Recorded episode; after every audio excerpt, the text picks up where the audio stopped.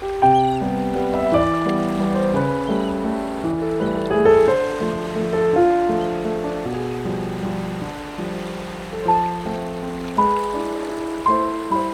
Úteis, uma produção, associação de ideias.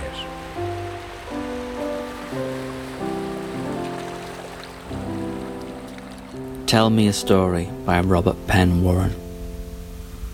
Long ago in Kentucky, I, a boy, stood by a dirt road in first dark and heard the great geese hoot northward. I could not see them, there being no moon and the stars sparse. I heard them.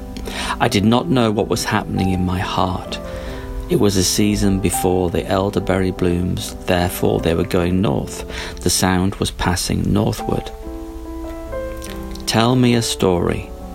In this century, a moment of mania, tell me a story. Make it a story of great distances and starlight. The name of the story will be time, but you must not pronounce its name. Tell me a story of deep delight.